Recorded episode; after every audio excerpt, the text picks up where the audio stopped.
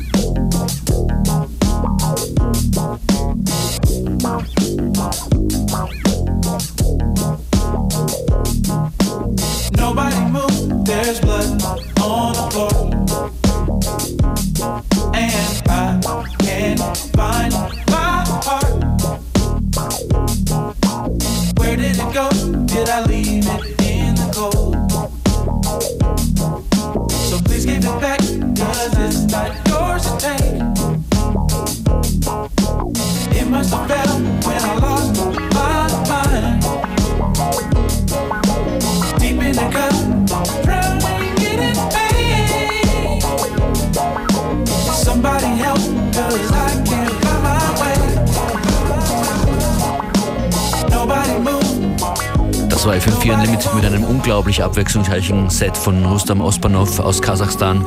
Thank you so much. That set was amazing. Thank you. Thank Playing you. some electronic up-tempo stuff, then hip-hop, and coming to soul funk. Amazing. Where can people find your, your music? On Mixcloud? Uh, Mixcloud.com slash Ospanov. Ospanov with double F at the end. And also I have got, uh, I've got... Uh, my page on SoundCloud, but I post more music on Mixcloud, so you can find a lot of stuff there. Thanks for being here. See you soon. See you. Bye-bye. Bye.